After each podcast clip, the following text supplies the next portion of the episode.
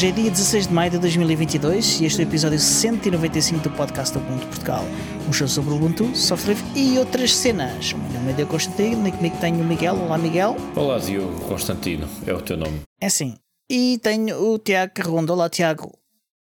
Olá, Diogo, como estás? Eu estou bem. Ahm, Estás feliz? eu, eu estou feliz. Ah, e tu? Eu estou muito feliz. Ah, ah, mas eh, olhando aqui para as notas, ah, há outra pessoa aqui que também está feliz. E, feliz e contente. Tu és um gajo tão antissocial, tão antissocial, que não consegues olhar para a cara das pessoas e ver se estão felizes. Olha para notas e vês se a pessoa está feliz pelas notas. Exatamente. Está bem. Até porque eh, a imagem do Miguel congela tantas vezes que um gajo não sabe. Ah, Tens que ler nos Então, Miguel. Tu que estás feliz e contente, conta-nos então porque é que estás feliz e contente. Eh, Esta noite eu estou patrocinado pela secção de congelados do Lidl. Ah, daí estar constantemente congelado. Bom, a felicidade é relativa, não é? Ah, tá, às vezes tens razões para estar feliz, outras vezes tens razões para estar mais ou menos feliz, mas não completamente histérico de felicidade. E há mais ou menos como eu me Outras sinto. vezes só inalastes hélio. Ou outras vezes não estás com paciência para ser feliz, a verdade é essa. A verdade é que pá, falta-me a paciência. Ah, e tal, tens de ser mais feliz e pá, não. Ser feliz é uma seca. Ah, é melhor ser miserável. Com, com, com que frequência é que tu comes queijo e bebes vinho Ah, tinto, quase todos os dias, infelizmente, porque o meu médico já me avisou em relação a isso. Só que E mesmo assim negas, negas a felicidade por razões de cansaço Ah, e de pá, eu já paciência. não tenho idade para isso. Até o próprio médico me diz: Ah, tem que ter atenção ao colesterol, você não pode abusar do álcool. E eu, oh amigo, está bem, pronto, vá lá, passe-me lá a receita que eu não estou com paciência. Pronto, e é, é isto, é isto. Ahm, e então, esta semana, Ele quer é um bocadinho. Ele quer é um bocadinho do queijo e do vinho. anyway, esta semana estou feliz. Bons tempos em que a gente levava um presunto ao médico e oferecíamos um presunto ao E- médico e oferecíamos uma e galinhas galinha e vivas. Isso é que eram tempos. e Isso leite mesmo. de cabra, aquelas coisas. Aliás, o meu bisavô, que era médico nas montanhas, ahm, ele detestava leite de cabra Quais nas montanhas? montanhas da Suíça. Hum. Ele detestava leite de cabra e era muito comum os camponeses ah, daquela região oferecerem-lhe leite de cabra que ele bebia a contragosto para não ofender ninguém. Isso e uma tonelada de ovos, o que é muito complicado transportar numa motorizada no meio das montanhas e chegar ao destino sem gemada. Mas são outros 500. Ele fazia snowboard. A fazer, ele adaptou uns patins, uns, uns skis laterais numa motorizada Triunfo que ele tinha para usar a moto no meio da neve e poder ir à casa das pessoas. Não foi isso que eu Ah, na perguntei. altura não havia bodyboard, por na, snowboard na altura havia ski com os skis clássicos de madeira Hum. e, e pronto. Está bem. Mas conta-nos, então porque é que esta semana estás Sim, feliz sim, e contente e não contaste? Queremos saber. As minhas notas, Espera, a tua felicidade é guionada. Eu não as acredito. minhas notas desapareceram. Não desapareceram, não, ninguém lhes tocou. Queres que eu leia as tuas próprias. Queres que eu te explique a ti porque é que tu estás feliz? Ah, espera, estão aqui as minhas notas a dizer como estou feliz. tá, já descobri. Então, estou muito feliz e contente porque decidi fazer uma instalação limpa de 2204 e correu tudo bem. É sempre bom ter tudo fresquinho até e iniciar a gravação Já deste tinha imensa episódio. tralha né? instalada da utilização anterior que já não precisava e assim vi-me livre do pó e dos jornais velhos empilhados contra a parede. Não, agora a sério. Então, esta semana decidi. E de uma série de dispositivos que te faziam Exato. falta. Esta semana decidi que pá, já chega de palhaçada, vou instalar a nova versão do Ubuntu, vou limpar o meu desktop todo e instalar uma coisa fresca, assim de raiz, porque eu tinha feito uma atualização de 20 para 22, mas havia alguns pacotes quebrados, havia coisas assim um bocado desengonçadas. Eu basicamente estive a tentar quitar um Fiat Punto com luzes por baixo e suspensão rebaixada e isso tudo, pá, mas deixa-me disso. E então instalei esta nova versão e estou um bocado. ah, estou dividido. Estou dividido porque gosto muito mais desta versão, mesmo em termos de funcionalidade, ergonomia do desktop e, e até mesmo em termos estéticos. gosto mais desta versão do que a versão anterior. Eu, quando, quando o Ubuntu apareceu com o GNOME 3, com o ambiente de trabalho uh, GNOME 3, eu francamente não fiquei muito convencido da maneira como aquilo estava organizado. E, e mesmo na altura, quando saiu essa versão, a que versão é que, a que, versão é que trouxe o GNOME 3 pela primeira vez? Que eu já não me lembro. 1804. 1804. Um, não fiquei muito convencido porque era uma, ainda era uma coisa muito imatura. Não sei se vocês não tiveram a mesma sensação, mas eu achei que aquilo ainda estava assim um bocado. Para mim era difícil de usar. E então, desde que saiu o Unity, que eu não me habituei de todo ao Unity, fui diretamente para o LXDE, uh, virei para o, para o Lubuntu. E entretanto, mais tarde, até deixei de usar o Lubuntu, passei a usar o Ubuntu com o LXDE por cima foi como eu tinha esta versão 2004 uhum. anteriormente. E decidi Porque finalmente. Já agora, já me explicar, já agora, ah. já me explicar que o, o LXDE. Uh, por volta dessa altura uh, de, deixou de ser usado no, no Ubuntu, passou a ser usado o, o LXQT. LXQT e, e até muito recentemente o próprio LXDE uh, não era propriamente mantido. Uh, neste momento é, é, mantido pelo menos no, no uh, Raspberry Pi OS. o Raspberry Pi OS tem LXDE e, e a equipa do, de, de, do Raspberry Pi OS mantém o LXDE no, no Raspberry Pi OS. Não sei qual é o, o estado dele. Um, uh, fora uh, do, do Raspberry Pi OS, por exemplo do Debian, que seria relevante para, no, para nós, mas cheira-me que, que, não, não, que já não é mantido. E, e, e no, no Ubuntu já não é de certeza. Sim, mas independentemente disso, era o sistema que eu estava a usar, eh, o interface que eu estava a usar, porque eu gosto daquela coisa assim limpa e espartana e direitinha e sem grandes parangonas e usei isso até agora. Entretanto, decidi experimentar no ambiente virtual o, o, a nova versão do Ubuntu, esta versão com o GNOME 3, que já está um bocadinho mais madura, mais polida, e gostei bastante. Gostei bastante. Até fiquei assim um bocado, olha, não me importava de usar isto. Hum, todavia, sinto a falta de algumas coisas, porque no GNOME 2, por exemplo, no Ubuntu Mate, tu podes personalizar eh, quase tudo até ao detalhe e adaptar ao teu gosto ao pormenor. Com o LXDE, o LX um, QT, a mesma coisa. Com este uhum. GNOME 3 do Ubuntu, especificamente, a versão deles, um, é bonitinho, é mais ou menos eficiente, vai direito ao assunto, etc, etc, mas falta-lhe falta-me sentir o poder de mudar pequenos detalhes com alguma facilidade. Eu sei que é possível, sei que é possível instalar extensões, eu sei que é possível instalar o dconf e depois ir lá remexer nos detalhes do sistema e isso tudo, mas colocando-me no papel de, um, de uma pessoa que esteja a descobrir o sistema pela primeira vez e que quer personalizar mais detalhes que não estão visíveis imediatamente nas, nas definições do sistema, é, não é um passo que se dê assim imediatamente. Portanto, aquilo assim que tu instalas, eu por exemplo, ainda passei algum tempo um, a mudar bastantes coisas, a instalar umas, uns, algumas coisas que eu precisava, a modificar alguns parâmetros do, do ambiente de trabalho para ficar como eu quero. E ainda, ainda não ainda não cheguei lá. A impressão que eu tenho é que a Canonical optou por fazer um sistema. Não tem nada a ver com o Canonical. Então. Uh, isto é simplesmente a filosofia do Gnome. Mas o Gnome, uh, mas, mas eu já vi outras versões de Gnome 3 que são diferentes da versão que nós temos no Ubuntu. O interface, o ambiente de trabalho é diferente deste aqui. Uh, a Canonical tem opções que são as, específicas as do Ubuntu. Coisas que são específicas do, do Ubuntu é apenas a barra lateral. Ponto. De certeza. Absoluta. Eu vi algumas coisas um bocadinho diferentes noutros sistemas, não sei. Por acaso esta história da barra lateral irrita-me um bocado. Eu gostaria de poder tirar uh, a barra. Há outras coisas. A, a, a barra lateral uh, é o que é específico do Ubuntu, que é feito pelo Ubuntu.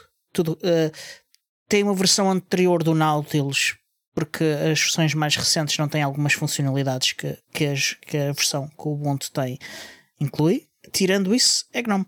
Não tem mais nada. Uh, a única, e tem o tema uh, que, que, é apenas uma questão visual, uh, mas das cores, os, os ícones e, e isso. tirando isso, é GNOME. Uh, a Canonical não personaliza uh, quase nada o Gnome. A Fedora não personaliza nada. Absolutamente nada. É como vem. Uh, Mas atenção, Diogo, importa só aqui dizer uma coisa que não está escrita nas notas do Miguel, que é o Miguel valoriza muito, é exatamente isso que estás a dizer, que é a única coisa que a Canonical faz, que é a aparência. Uhum. Sim, sim. Não sei se o Miguel não está a falar exatamente sobre aquilo que a Canonical faz, que é mudar a aparência. Sim, mas há...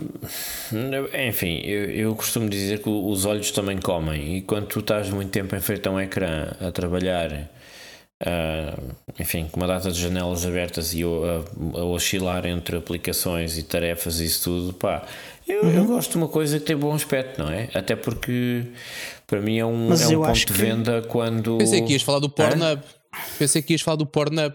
Tanto tempo à frente do computador, os olhos também comem. Ah, um, ah, já descambou. Eu, olha, eu francamente acho que o nome do Ubuntu é muito mais bonito do que os outros todos. Não, isso, isso, também, isso também estou de acordo. Mas sinto falta de mais. Sinto falta de ter mais poder para personalizar isto de uma maneira mais fácil. Sim, mas isso não, não, é, não é mesmo. Isso é uma questão de filosofia do Gnome. O Gnome não é suposto ser muito personalizável. Uh, e, e, eles cada vez mais têm retirado funcionalidades ah, de personalização do Gnome. Mas para mim, esse uh, era. Mas sabes, quando eu descobri o, o software livre em 2009, já não foi assim há tanto tempo. Uma das coisas que mais me encantou enquanto utilizador de outros sistemas cujo nome não vou mencionar aqui, uh, quando eu ainda usava esses sistemas e depois descobri completamente por acaso uh, sistemas operativos livres, uma das coisas que me seduziu enquanto utilizador que quer serviço do seu computador Uh, não foram tanto os aspectos tecnológicos, foi o, a liberdade de poder adaptar, configurar e personalizar ao meu gosto a, a, a máquina onde eu estava a trabalhar. E... Sim, mas isso não tem que ver com ser software livre. Isso são, são decisões técnicas uh, do, dos autores de software. Por exemplo, no KDE tens esse controle todo extremo, às vezes em mais do que um sítio para controlar todos os pequenos detalhes eu, do ambiente. Eu percebo desktop. isso, mas para pessoas como eu é um ponto fortíssimo de, de, de venda, entre aspas, Uh, dos sistemas operativos livres é que, é que é, não é só a liberdade, as quatro liberdades do software livre, mas também uma certa liberdade pessoal e de, de, de adaptação. Mas, oh, oh, Miguel, espera aí um bocadinho. A tua liberdade também é a liberdade de escolha. E se calhar tu estás é no. no se calhar a tua cena não é o GNOME. Yeah. Claro. E tens claro a liberdade de escolher outro que é software livre então, mas, igual e customizas à tua maneira, como já então, customizaste mas, uh, o que é que eu acabei de. Eles não têm que ser todos customizáveis mas só porque. Eu, eu tinha acabado de dizer há pouco ainda há poucos minutos, que eu até hoje, até, até esta semana, desde que saiu o Unity, vejam lá em que ano é que isso já foi, até agora, eu estava no LXDE. Assim que saiu o Unity, eu mudei de, de, de, interface para uma coisa que me agradava mais hum. e estou a experimentar o GNOME pela primeira vez agora. Sim. Quer dizer, não mas é pela primeira calhar, vez, mas uh, de forma continuada. dela no KDE conforme o Diogo estava a dizer há bocadinho, o KDE tem essa fama de ser alto, alto aquilo que tu gostas e valorizas, que é altamente customizável. Sim, mas o KDE, o KDE sim, sim, sim. quando eu digo fama não é uma fama, não é bluff. O KDE irrita-me um bocado mas... porque, pá, não sei, nunca fui à bola com, com o KDE. Um, aquilo, não sei, ali, o KDE, hum, não, não sei, não, não, não me agrada muito. Não consegui perceber nada, mas tudo bem. Tem, Miguel, não, não, não estou a ver tem... aí nada concreto. o KDE tem. Get off my lawn! o KDE tem qualquer coisa uh, na, na, filosofia, não sei. Não, então, é. mas era o que estavas a dizer que era o que estava a dizer que tu querias. Estou lixado. Era Eu gosto- exatamente eu aquilo de que estavas a coisas- dizer Eu gosto de coisas simples. Que velho Eu resingão, gosto de pá. coisas simples sem grande fogotório. Eu não sei se me faço entender. O KDE, Então, queres o o LXQT? KDE KDE tem luzes a mais e Não fitas não. decorativas Enganas-te. e Enganas-te. O KDE pode ser uma seca medonha e nem sequer tens que mexer muita coisa. Tá bem, outra coisa Acho que tens uma ideia errada do KDE. Não sei, onde é que, não sei quando é Eu- que foi a última vez e, e em que contexto é que tu olhaste para o KDE. Pá, ouve, não custa nada. Pega numa VM, pega numa máquina virtual e põe um já, Kubuntu já em cima. coisa em VMs esta Ah, é? semana. Há quanto tempo? Hã? Ah, não, mas Kubuntu, Kubuntu, já experimentaste? Há quanto tempo não, não olhas para um Kubuntu? Se agora de repente soou tão mal. Já pá, há dois anos, talvez. não fui eu. Vamos lá ver uma coisa. A única coisa que eu quero com isto tudo é ofender pessoas que usam KDE e que, que, que gostam de KDE. Portanto, Eu uso já KDE. sabem, o, o podcast tem um e-mail. Pá, mandem, insultem-nos, vão ao Twitter, mandem bocas. Não, mas então se é para isso tens de ser mais ofensivo, Miguel. Acho que não, não, não, não chega ainda para o patamar do hate. Não, não, ainda Ah, não. Do bolas. ódio. Eu estava pá, a tentar mais um bocadinho. eh, causar um bocadinho de polémica. Opiniões para específicas sobre um KDE, bocadinho Miguel. de Opiniões específicas. Tens que ser mais incisivo. Odeias o KDE e quem usa porquê, mas gostavas que eles te odiassem a ti. Pelo menos, pelo menos até para a semana, não é? Diogo, eu ouvi dizer que tens novidades. Ah, pois é, pois é. Ah, sim, sim. Ah, eu esta semana comprei mais um domínio. Neste caso foi o, o domínio dia traço a traço dia.pt. Portanto, dia a dia. Vais escrever o teu diário? Diz? Vais escrever o teu diário? Não, Vais não. contar a toda a gente aquilo que fazes todos os dias? Não, não. Ahm, não, isto foi porque eu vi no Twitter até ahm, eh, o Tomahawk eh, eh, a publicar o- uma ligação para o- a página da DGS, a Direção, Direção-Geral de Saúde, onde está publicado os dados dia a dia do Covid, quer o número de afetados, quer o número de mortes. E pá, eu olhei para o endereço e era um comboio gigantesco que nunca mais acabava e que me parecia difícil de decorar. E então, não sei porquê, deu-me na cabeça, ah, se calhar qualquer coisa como de- Covid-19 ou só Covid. ah, ponto diadia.pt seria mais fácil às pessoas para decorar. Então Não comprei pensaste num. Bitly Hã? ou num shortener? Não pensaste num shortener qualquer? Não, eu odeio Bit, shorteners. Bitly barra. Ok. Podes, podes customizar, sabes Odeio-os, disso? Bitly barra. odeio-os. Ah, odeio shorteners. Mas o, que- Todos. o que tu fizeste foi exatamente isso. Eu fiz um shortener. redirecionamento. Não, não exatamente. Eu dei-lhe um nome diferente. Não é exatamente, claro que não é exatamente, porque não és os uma outros, empresa de shorteners. os shorteners, nenhum deles é, é- é pronunciável por um ser humano. Ah, Bitly barra Covid-19 é pronunciável por um ser humano? perguntas isso a uma pessoa normal e ela não consegue. Uma pessoa que não esteja acostumada a tecnologia, que não seja um tecnófilo, ah, não, eles não, não, não conseguem pronunciar aquilo. Hum, dia-a-dia.pt é muito mais eficaz, não é? Eu acho que é. Aham. Covid. Avança, avança, Diogo. Ah, e, e então ah, o que eu fiz foi ah, criar o covid19.dia-a-dia.pt ah, e apontar para, para aquele endereço Com traços ou sem traços? com traços, obviamente. Essa é a resposta que tu vais passar o tempo a dizer sempre que verbalizares, sempre que Dia não a dia escreveres. escreve-se assim em Pois português. está, oh, tá bem. Oh, quantos erros ortográficos não te cruzas tu todos os dias também? Muitas Malta que não vezes. sabe escrever e que acha que sim. Mas pronto. Ah, Fala-te fala um carrondo que sempre que marca uma mesa para jantar tem que repetir carrondo 3, 4 vezes. pronto. É uma cruz que eu, é uma cruz que eu tenho que carregar para não me chamar Silva ou Oliveira ou uma coisa qualquer. Pronto. Portanto, o teu dia a dia, e cada vez que tu repetires e disseres que é contratos ou que alguém te perguntar, vais-te lembrar do barbudo que faz esta porcaria contigo mais ou menos todas as semanas há não sei quanto tempo. é a Ah, resposta que tu vais passar a tá vida a dizer. e, e pronto, e assim espero ter facilitado a vida de algumas pessoas a encontrar ah, esta informação que eu creio que, que é do interesse de muita gente. Ok. Além disso, ahm, para o meu site pessoal, que ainda não. ah, que ele existe neste momento, mas, ah, mas está ah, congelado no Mas tempo. espera, mas espera um bocadinho, espera um bocadinho. O dia a dia, por enquanto, é só para isto? o dia é a só dia para o é só para Covid-19? isto, sim. Ah, se tiverem mais eh, informação que, que seja publicado dia a dia ah, que queiram tornar Ok, já pública, digam digam que eu o- utilizo o, o, domínio para isso. Ahm, Ora, site. Vais transformar num rule shortener. Não. Isto é só para, para coisas. Onde é que traças o teu limite? Onde é que deixa, onde é que, a partir de quando é que passa a ser um rule shortener e deixa de ser? Epá, o, o, o, o URL shortener, como a, a, gente está acostumados a ver, é, são coisas impronunciáveis e, e, e não são uh, uh, domínios uh, pronunciáveis. Normalmente é um bytely que é bit.ly barra, depois um código gigantesco que ninguém consegue pronunciar. Que é customizável, volto a dizer. Tu podes definir aquilo que tu quiseres. Uh, interessa, interessa. Espera aí um bocadinho, porque a parte impronunciável é a parte que é customizável. Mas é o que eu estou a dizer, Diogo. É, praticamente ninguém usa. Montes.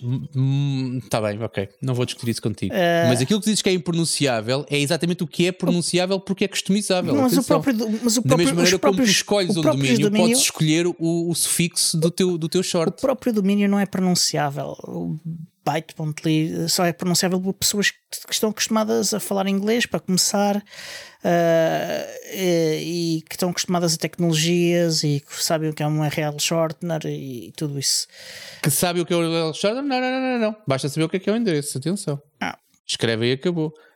Sendo que a ah. maior parte da malta então deixa-me dizer-te outra coisa, Diogo. Se tu escreves Covid-19 diário no Google e se for o primeiro apontador, as pessoas estão-se nas tintas se é um grande comboio. Clicam e acabou. Quem não está, as pessoas que dizem que não estão familiarizadas com tecnologia, com shorteners, com nanhã, são as pessoas que escrevem Gmail no Google cada vez que uhum. querem entrar no e-mail. É verdade. Ok? É verdade. E clicam no primeiro. E se o primeiro não for o Gmail, queixam-se porque escreveram Gmail e não foram parar ao Gmail.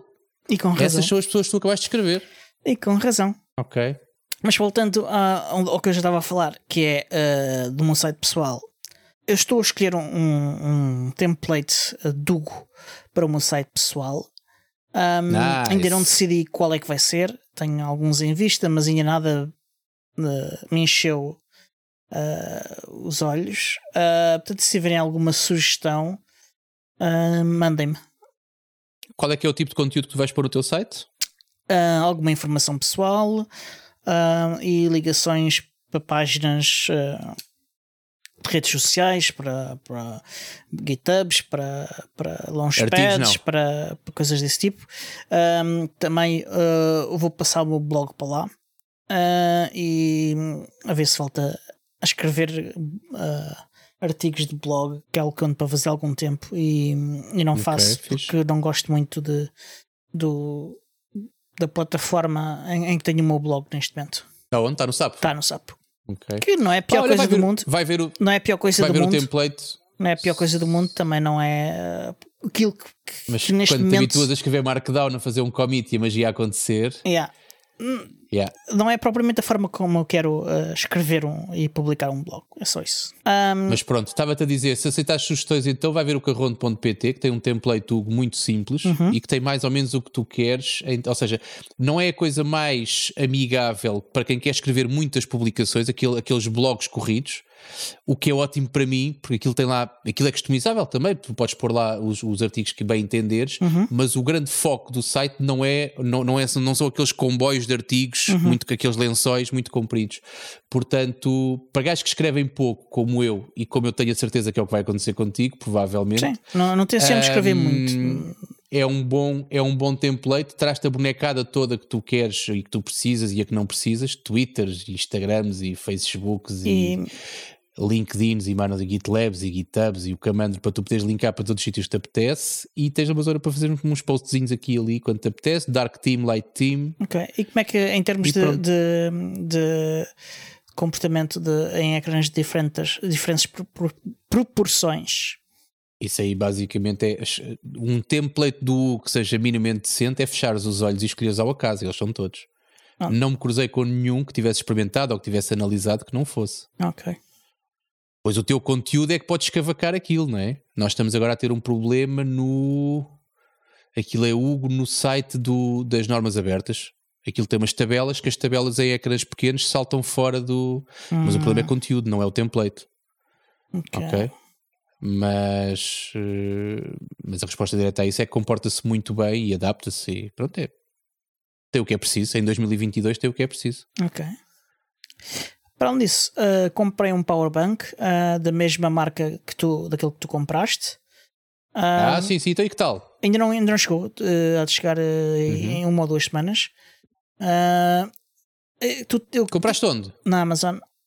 Uh, creio okay. que tu compraste a versão de 20 mil miliamperes, não é?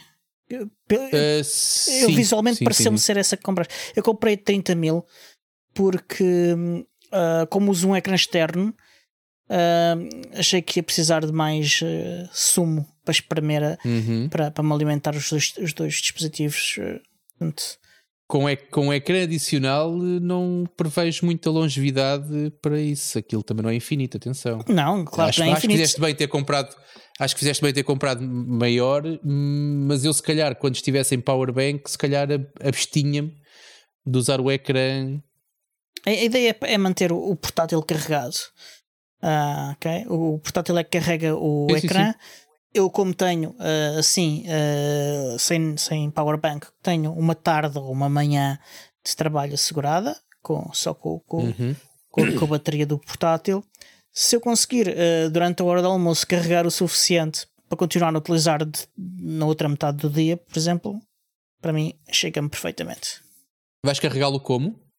compraste um carregador também? não, não, com o powerbank não, não é isso, vais carregar o powerbank durante a hora do almoço não, não, certo? não, não o portátil, então. como ele está, sem powerbank, sem nada, aguenta-me uh, metade de um dia de trabalho. Bocadinho ah, mais. Okay. Portanto, eu só preciso de que durante Quando o fores almoçar, encostas à a secretária yeah, outra vez. Yeah, yeah, okay. Deixo o resto do dia o que, uh, ligado o que ao powerbank. carrega a hora do almoço é o interface entre a cadeira e o teclado. Desculpa, não percebi, Miguel. Depende. Deixa repetir? Depende da localização o que se carrega a hora do almoço é o interface orgânico eh, entre a cadeira e o teclado. Uh, e pronto, uh, de novidades. fazer um boneco. De novidades. Uh, de novidades. Mas olha, deixa-me dizer-te então, Diogo, não sei se já, aliás, o teu ainda não chegou, mas posso dizer que continuo satisfeitíssimo. Aliás, eu hoje comecei o dia com uma prenda que foi um, um atraso de 3 horas num voo. Um, e o que é que me salvou? O que é que me salvou parte desse atraso? Powerbank. Exatamente, o meu, o meu Baseus, exatamente. E depois é giro, é giro tu veres, tu veres pessoas irritadas, como eu, como eu, eu também estava um bocadinho, mas como o meu trabalho não parou entretanto, a coisa foi menos mal, fui minimizando o estrago e fui metendo com, com o malta e trocando mensagens com o pessoal que estava acordado àquela hora também. Um, áudios e não sei o quê.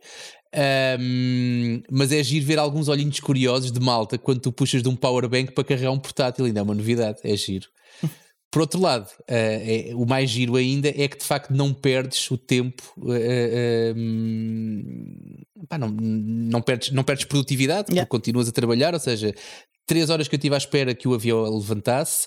Uh, ainda fui ao bar, ainda fui ao bar encostar lá uma tomada só para garantir que tinha jarda suficiente para, durante o voo, porque eu também queria, tanto o que eu estava a fazer, queria continuar a fazer durante o voo. Uhum.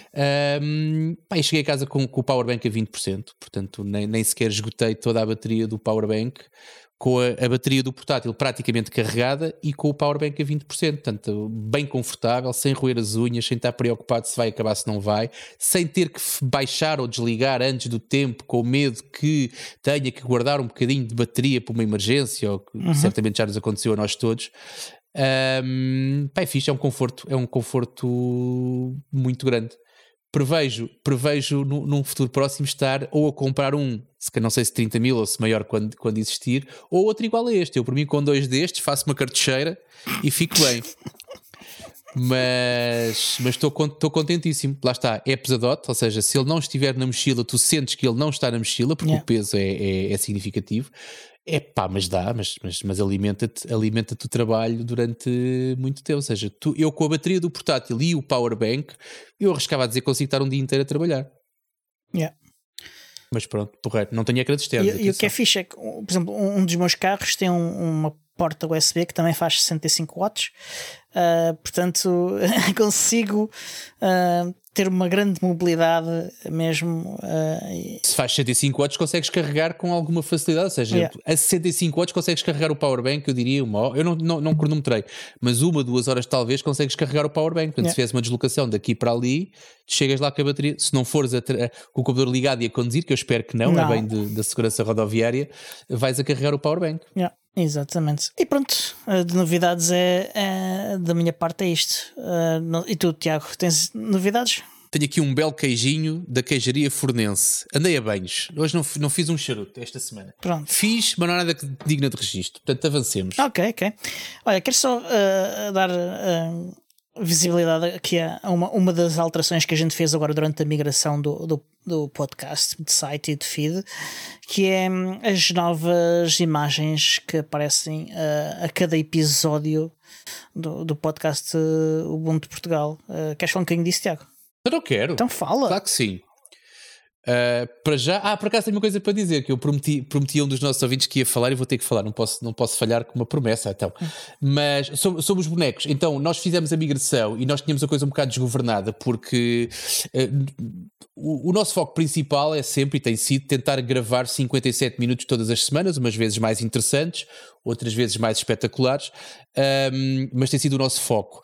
Em algum tempo livre que vamos tendo, vamos, vamos gerindo a nossa infraestrutura e vamos de vez em quando contratando um designer ou arranjando uns bonecos. Nós já passamos por tudo, desde usar o boneco do galo uh, uh, e pronto, até ter uma imagem que era sempre diferente e que era um martírio todas as semanas encontrar uma imagem diferente do animal em causa para a série que nós estávamos a gravar, até que depois achámos que era mais barato para a nossa sanidade mental pagar a alguém, levem o nosso dinheiro e arranjarem-nos um boneco que durasse seis meses. Uhum. Até isso nós fomos, fomos desleixando e houve bonecos que duraram mais que seis meses, ou seja, houve séries que foram inundadas por bonecos que não podíamos ir pelas LTS, não é? Não pelas LTS, eu ia dizer um que era essa desculpa, mas na verdade mas não, tivemos não, mais não, que uma LTS com o mesmo boneco.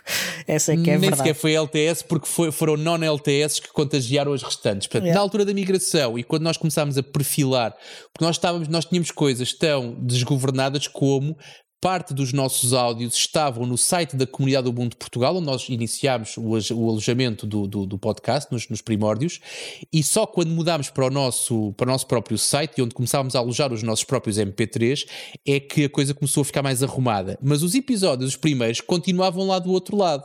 Portanto, quando nós começámos a arrumar a casa e a juntar tudo, começámos a perfilar os nossos 100 e mais de 190 na altura da migração episódios e demos conta que se calhar valia a pena pôr ali uma maquilhagenzinha.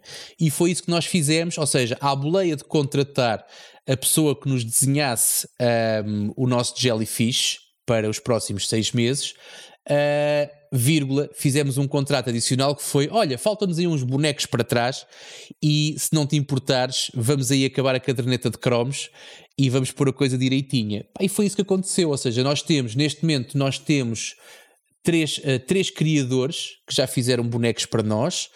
Temos a Joana, que também, que também fez coisas para o, o Linux Tech. Fez ainda faz. Uh, diz? Fez e ainda faz, ainda faz. A Joana Afonso uh, ainda pronto, faz. Okay. É a ilustradora okay. que faz os... No, tens, tens razão, eu, fiz, eu falei no passado e, não, e não, não, não é correto. Tivemos também uma experiência, foi a última antes desta, uh, com o, o, King Artus, um, o gajo que faz os bonecos para, o, para o Batáguas. Sim exatamente, ilustrador, uh, e temos a pessoa que mais nos acompanhou, que é, o, que é o Sérgio Pedro, que foi a pessoa que nos fez parte dos bonecos iniciais, pessoa que fez também já grafismos para o Bucones, Europe, o Bucone Portugal, uh, que já fez alguns grafismos que nós usamos também, ou já usámos em tempos na, na, nos fundos dos vídeos, aquelas, uhum. aquelas coisas quase Keith Haring um, são feitas por ele, portanto, e ele está, aliás, é um processo que ainda não está fechado. Um, provavelmente vocês não dão conta, mas a mim consome porque é um pendente, porque ainda falta um animal. Um, temos, os, temos a caderneta praticamente completa, uh, mas ainda falta o hipopótamo. Eu, eu, por acaso podia dizer, pessoal, vão ver qual é. Não vale a pena, eu digo já, falta o hipopótamo. Portanto, logo que o hipopótamo esteja, são gerados os, os episódios, os 26 episódios dessa série, e, uh, eh, um, ehm, e então fecha-se mais um ciclo na arrumação. Aliás, e a casa a partir daí fica arrumadíssima, quer dizer, não há muito mais para, não há muito mais para mexer. Uhum. Um, ehm, mas essencialmente é isto. Não sei se querias que eu se estavas à espera que eu dissesse mais não, alguma isto, coisa. Era isto, eu... mesmo, era isto mesmo que eu queria que, nos okay. contasses.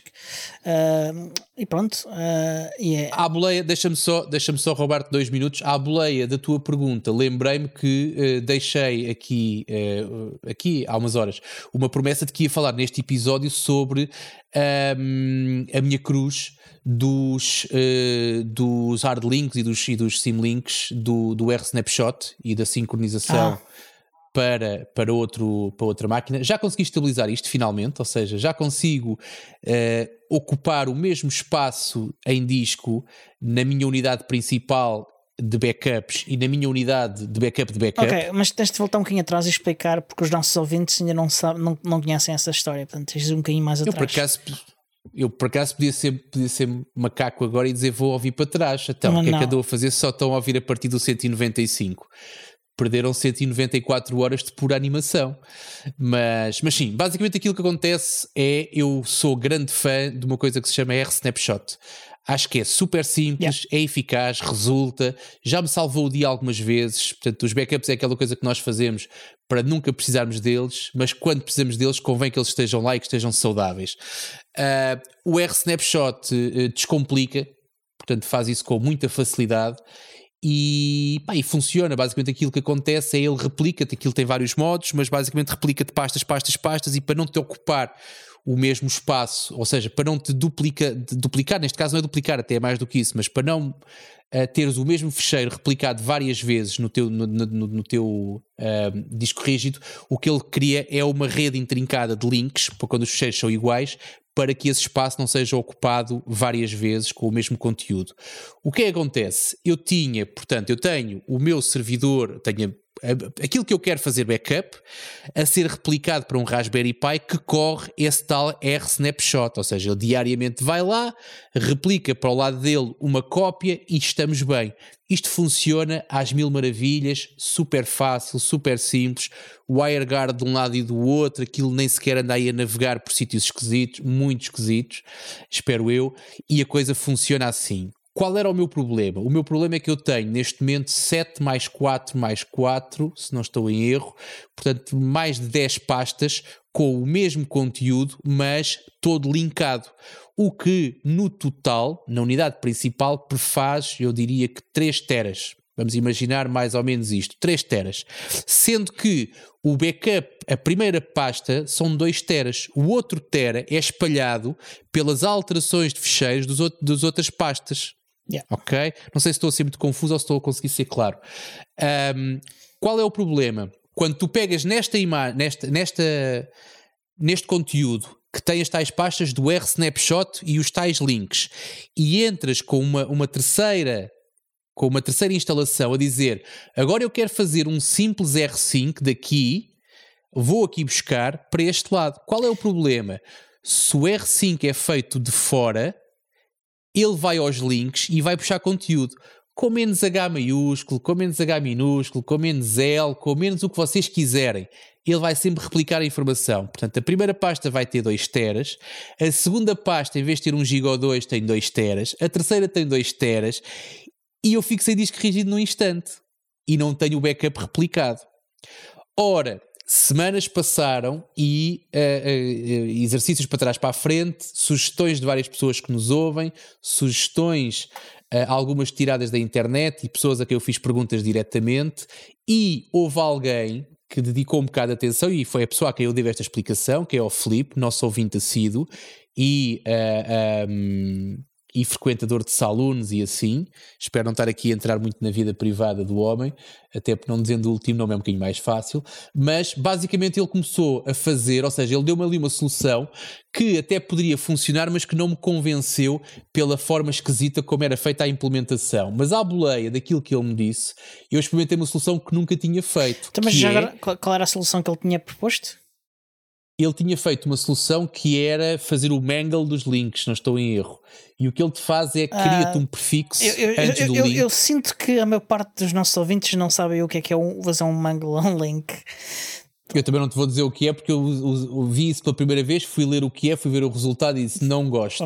E, e arredei para o lado. Se quiseres tu explicar, Diogo. Não. Mas basicamente o que aquilo faz é para que o link, a descrição daquilo na documentação é algo do género, para que se garanta que o link não funciona, Acho que é mais ou menos assim que eles dizem. Espero não estar aqui a desvirtuar completamente a documentação. Eles põem-lhe um prefixo antes e tu sabes que aquela unidade, quando a quiseres utilizar, vais ter que tirar, vais ter que fazer o unmangle. Acho que é assim. Malta, lá está. Malta do ódio, usem o e-mail para me corrigirem e para me chamarem todos os nomes que agora estão a pensar quando ouvem isto. Eu vou explicar aquilo que eu vi. Eu dediquei alguns dois minutos ou três a ler aquilo, a tentar perceber se queria implementar e decidi quase que instantaneamente que não queria implementar aquela solução. Mas, prática, mas, mas se forem à procura no manual do R5, encontram lá essa, essa opção. Um, que na prática o que ele faz é cria, replica os links que encontra com um prefixo antes um, e que torna para mim a coisa um bocado desgovernada e tira a simplicidade do R-Snapshot. O R-Snapshot é uma coisa gira porque tu entras em qualquer pasta e navegas diretamente no conteúdo que foi, back, que foi, que foi feito backup. Uhum. Não te interessa se é um link, se não é, tu tens lá a informação e queres yeah. extrair um fecheiro único, extrais muito simplesmente aquele fecheiro ou até só uma linha de um fecheiro, que às vezes é o suficiente para salvares o dia. Mas pronto. O que é que eu fiz? Qual foi a solução aqui que mudou completamente as regras do jogo? É que em vez de eu ir à terceira, portanto, nível 0, não é? Aquilo que eu quero fazer backup, nível 1, um, onde os backups acontecem, nível 2, backup do backup. Em vez de eu estar na, na, no nível 2 a fazer o R5, eu fiz a coisa ao contrário. Mandei o R5 da unidade 1 para lá. Ou seja, esta máquina aqui conhece os hard links todos, sabe onde é que eles estão e quando copia para o lado de lá, copia a coisa direitinho e replica direto. Portanto, quando tu fazes um R5 do sítio onde tens o R-Snap, as pastas de R-Snapshot, a tua replicação é perfeita. Só isto. Com menos H maiúsculo. Portanto, ele, ele aí já faz o preserve do, dos hard links todos. Ele faz, ele replica-te exatamente, faz-te uma cópia exatamente daquilo que encontra. Ok. Ok, que é aquilo que é esperado. Portanto, eu neste momento tenho a coisa estável a funcionar e com backups diários de 0 para 1 e com backups diários de 1 para 2. Pronto. Okay. E tenho o meu disco rígido, saudável e a dizer assim: ainda tenho aqui espaço para mais coisas, posso ser usado para outras finalidades.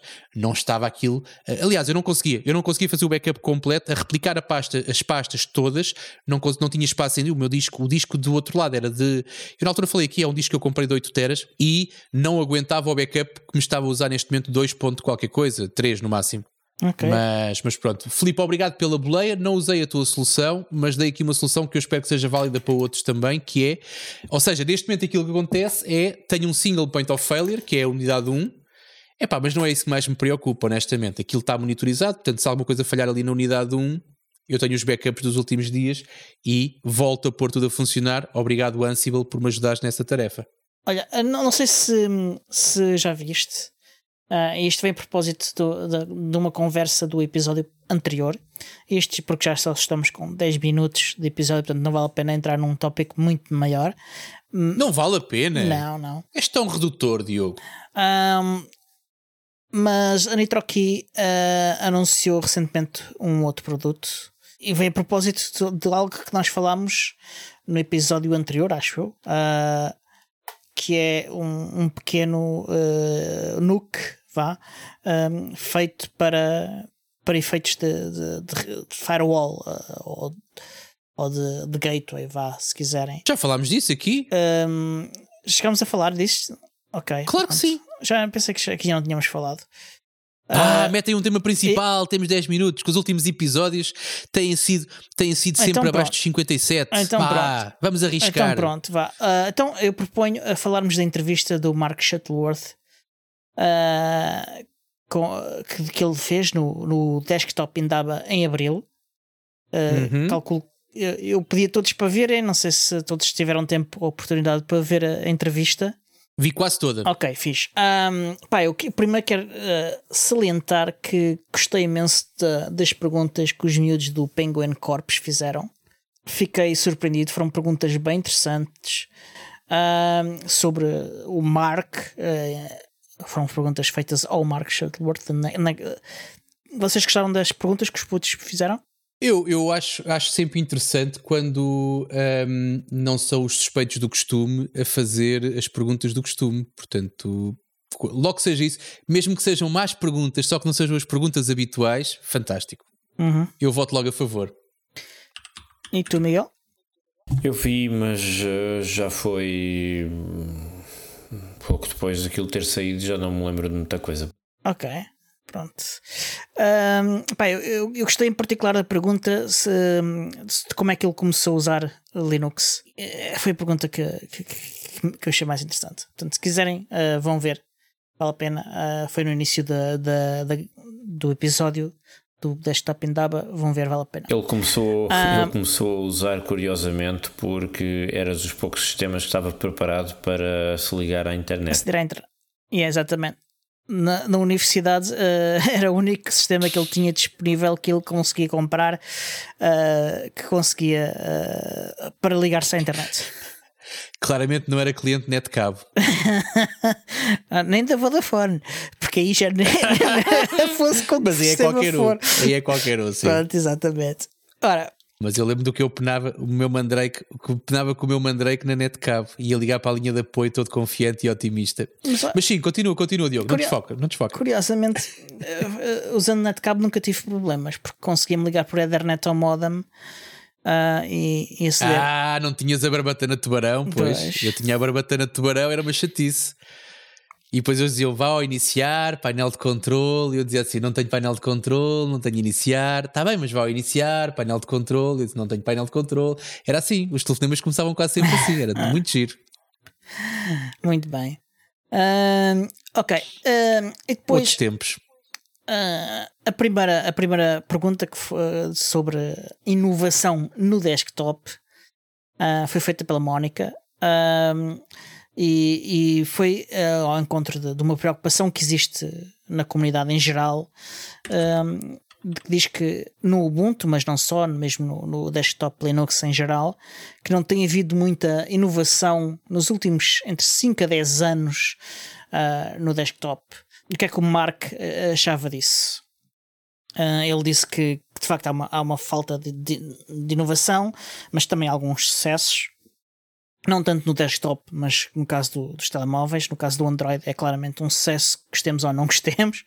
Uh, mas, e, e, mas ele diz que ainda acredita que, que, o futuro passa pelas experiências convergentes.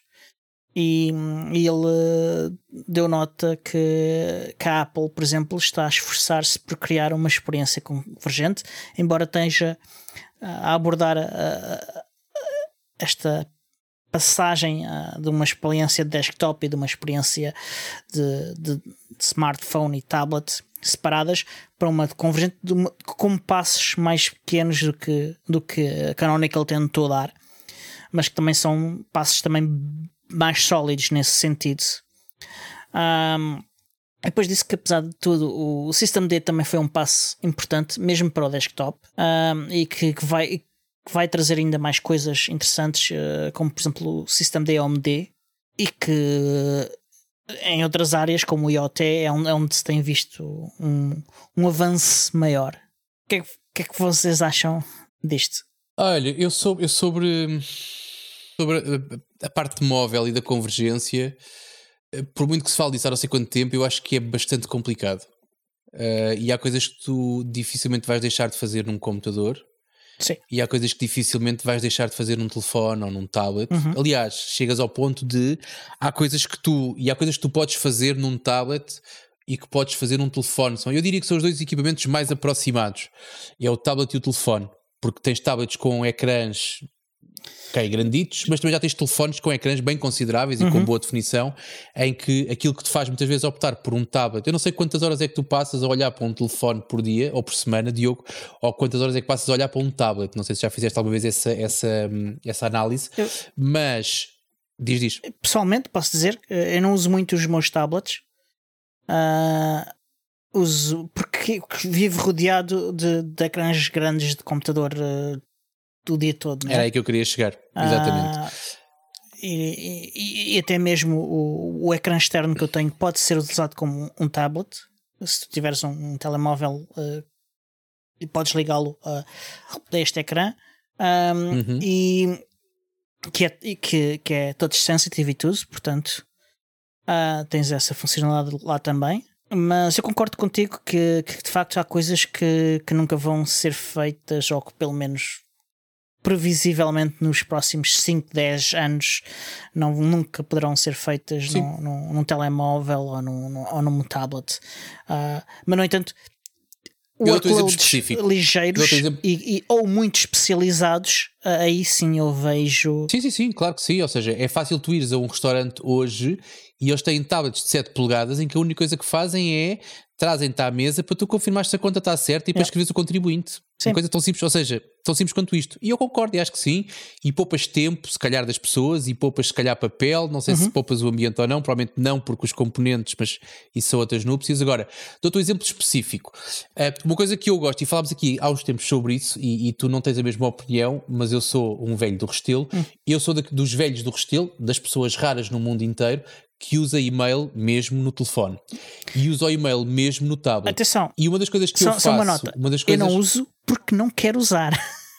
Não, é... não, tu garantiste que pouca gente utilizava e que não era não, interessante. Mas não vamos falar sobre não, isso agora. Sim, sim, isso também. Não, se eu estou a dizer, eu não uso porque não quero usar.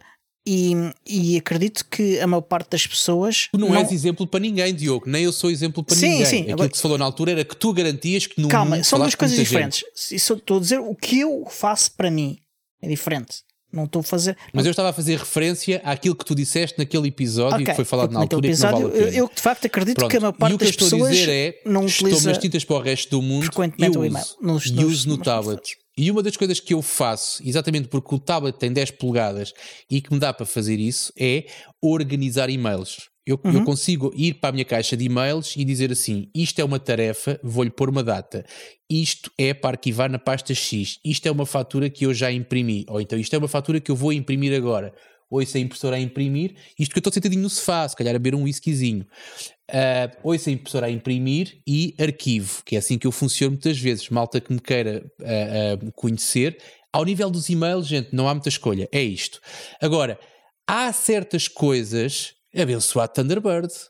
Há certas, há certas organizações de e-mail em que eu digo assim: ouve, pode vir o cliente que vier. Curiosamente. Há coisas que só o Thunderbird é que faz. Curiosamente. E eu tentei usar o Thunderbird no, Thunderbird no Ubuntu Touch. Por falar no Thunderbird, o, o, o Thunderbird anunciou que está agora a trabalhar numa versão de Thunderbird para Android. E, e a, a, vendo isso uh, e, e, os tweets disso do, do, da própria conta do Thunderbird, o Florian, uh, Florian Liber do Biports um, foi lá dizer: Epá, vocês deviam fazer isso, era para, para o Ubuntu Touch. Pá, se vocês quiserem, a gente ajuda e não sei o quê. E os gajos, isso é que era serviço. E os gajos disseram: Epá, boa ideia, uh, uh, deem-nos um contacto vosso uh, e nós entramos em contacto com vocês. Pronto, acho que sim, é bonito. A comunidade a trabalhar. Uh, mas o, o, que eu te quero dizer é exatamente isso, ou seja, e voltando, tentando não desfocar aqui do, do tema que tu sugeriste, uhum. ou daquilo que, tu, daquilo que era a ideia, que é, eu acho que há coisas que nunca, ou seja, por muito que o desktop evolua, por muito que as convergências evoluam, por muito que a coisa Epá, há coisinhas que tu nunca vais deixar de fazer, como há coisas que tu não vais fazer. Há coisas que eu faço no telefone que deixei pura e simplesmente. Eu, dou, eu chego ao ponto de algumas tarefas, estou à frente de um ecrã de 32 polegadas, uhum. super confortável que eu tenho, e tenho o tablet aqui à frente ou o telefone, e há tarefas pequeninas que eu estou a fazer no, no telefone ou no tablet por uma razão simples. Porque a aplicação que eu uso no telefone ou no tablet é de empurrar para a esquerda ou para a direita e tem as minhas ações pré-configuradas. Portanto, eu andar ali com o dedo e não é no Tinder, para a esquerda ou para a direita, resolve-me mais a vida e é mais rápido do que eu andar com o rato a fazer A ou B ou C. Uhum. Portanto, há certas coisas, pelo menos em 2022, e tu fizeste uma projeção a 5 ou 10 anos, e eu sou capaz de estar de acordo contigo. Agora, nesta altura do campeonato e da forma como as coisas estão e como as aplicações existem, um, eu não consigo fazer, ou seja, eu não conseguia, diz-me assim, Tiago, vais, vais passar o resto da tua vida só com um dispositivo, escolhes o telefone, o tablet ou o computador. Eu provavelmente iria escolher o computador por razões de subsistência, não é? por razões de trabalho, mas se fosse para efeitos pessoais, era difícil, porque há coisas que eu só faço no telefone, há coisas que eu só faço no computador. O tablet, se calhar, às tantas é só mesmo porque o ecrã é um bocadinho maior e a aplicação e tal, se calhar é mais ou menos a mesma, até porque uh, uh, eu consigo passar uma ou duas semanas sem ligar o tablet.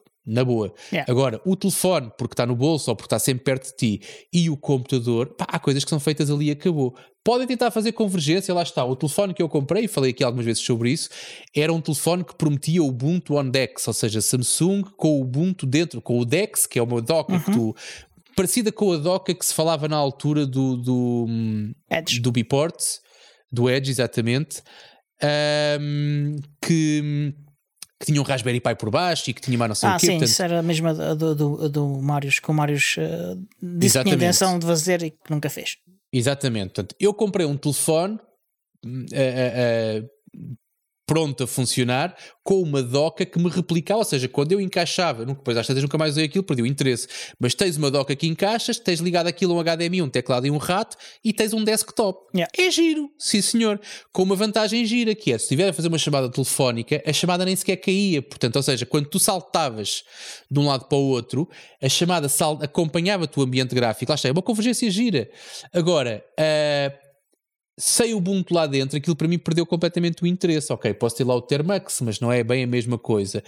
Ah, se isso realmente acontecer, como, como o Biport se prometia que ia acontecer também, ah, e com um stack de, de aplicações ah, sólido, eu se calhar consigo olhar e pensar um bocadinho diferente. E aquilo que tu estás a fazer à mesa do almoço, a empurrar e-mails para a esquerda ou para a direita, conforme estás a arquivar, e chegas à tua secretária e consegues empurrar para a esquerda e para a direita na mesma aplicação, no ponto onde deixaste, que é uma coisa gira que o Telegram tem. Tu deixas uma mensagem escrita a meio no telefone, abres no computador e a tua mensagem está exatamente no sítio é onde tu a coisa. deixaste Isso- e podes Isso é continuar. outra coisa. Isso Sim, é, é uh, outra coisa, exatamente. continuity- Agora, Continuity, que é hum, precisamente aquilo que, o, que, o, que nós falamos já também aqui, uh, que o hum, Alfred Niemeyer está uh, a planear implementar uh, para o Ubuntu Touch e, e Linux em geral.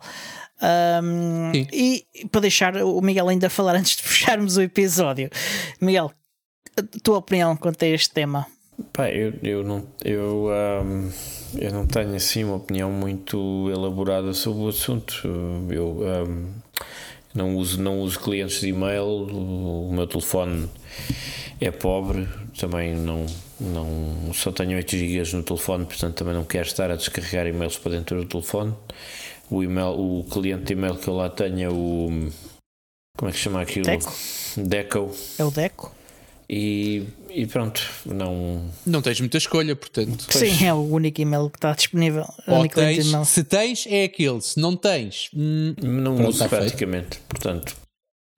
Eu não uso mesmo, porque escolho não ter e-mail no, no telefone. Ah, é, é a minha escolha ah, pessoal. Mas pronto, ah, ok. E com isto já vamos em uma hora e tal.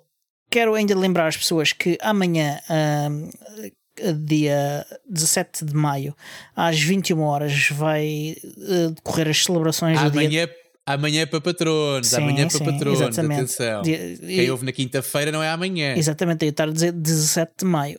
Às 21 horas vai decor- vão decorrer as comemorações do Dia da Internet Um, e a Ansol, a, a Wikimedia Portugal e a D3 uh, organizam este evento uh, e vão vários oradores falar de como melhorar a internet, como tornar a internet melhor. Mas vamos permitir uh, à audiência participar na conversa. Portanto, venham daí, venham conversar connosco sobre como é que podemos uh, tornar a internet algo melhor para toda a gente. Portanto, se quiserem, tiverem dúvidas, vão a diadainternet.pt e, e juntem-se a nós. E então, resta dizer que este episódio é produzido por mim, Diogo Constantino, pelo Corcunda de Notre Dame e pelo Miguel, e é editado ainda pelo Alexandre Carrapiço, o Senhor Podcast. E até para a semana. Até à próxima. É o Zesco.